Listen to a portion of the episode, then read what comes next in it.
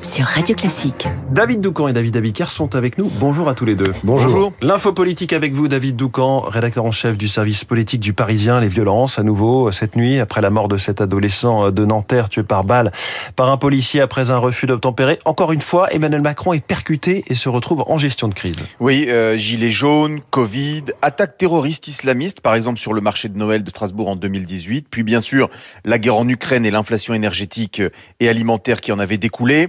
Euh, Emmanuel Macron n'avait pas encore eu les émeutes en banlieue. Les voici avec le précédent de 2005 dans toutes les têtes, lorsque les violences avaient duré trois semaines avec trois morts, près de 3000 interpellations et 217 blessés euh, parmi euh, les policiers et gendarmes. Voilà précisément ce que le gouvernement essaye d'éviter. C'est la clé pour comprendre l'expression de l'exécutif depuis le début de la crise. Première phase inhabituelle, une mise en cause claire et nette du policier en raison du caractère accablant de la vidéo.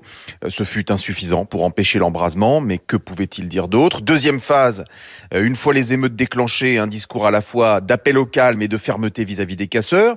Ce sont les fameux inexcusables et injustifiables du président. Le tir du policier inexcusable et les violences urbaines injustifiables. Chaque mot est pesé pour une raison simple, c'est que nous sommes à un tournant politique qui sera décisif pour les années à venir. Pourquoi dites-vous cela, David? Parce que la France se regarde elle-même et les grands blocs politiques savent que dans ces moments-là, on peut marquer les esprits. Observez ce point commun entre l'extrême droite et l'extrême gauche qui prennent soin depuis deux jours de traiter leur clientèle. Pour les insoumis, la police tue, c'est simple.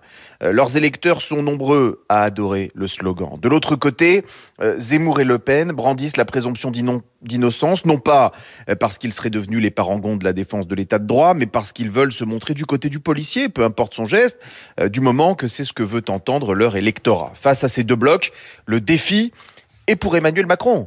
Son socle à lui, autour de 30%, est celui d'un centre droit attaché à l'ordre. Depuis six ans, il ne l'a jamais lâché. Mais attention, c'est précisément sur la question de l'autorité qu'il peut à un moment se décrocher. LR l'a bien compris, qui cogne sans cesse la Macronie sur les sujets de sécurité.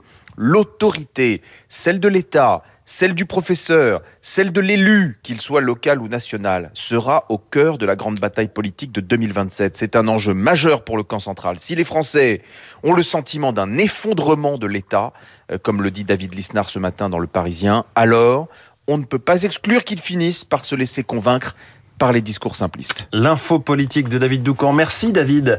David Abiker, les titres de la presse. Un mot ce matin à la une. C'est le mot embrasement. Mort de Naël, la colère embrase les quartiers, titre Le Monde. Le risque d'embrasement menace l'exécutif, c'est la tribune. La peur de l'embrasement, c'est aussi la une du Midi Libre. Haute tension, titre Le Parisien aujourd'hui en France. Tension extrême pour le Figaro, pour la Croix. C'est une colère qui vient de loin. Pour Ouest France, c'est un drame qui ravive une colère latente. Autrement dit, le souvenir des émeutes de 2005 n'est pas loin, suggère Libération. La France face à ses quartiers et face au mur de la dette, ça n'a rien à voir. Le mur de la dette, c'est la une des échos. Côté hebdo, c'est sinistre. Poutine en couverture du Point, de l'Express, de l'Obs, Palmade à la une de match. Pas plus rigolo, la une de Télérama. Le théâtre doit s'indigner et se prend surtout au sérieux. Reste les échos magazines qui vous racontent l'exemplaire épopée du premier fabricant mondial de Liège, ce qui s'appelle pousser le bouchon un peu loin.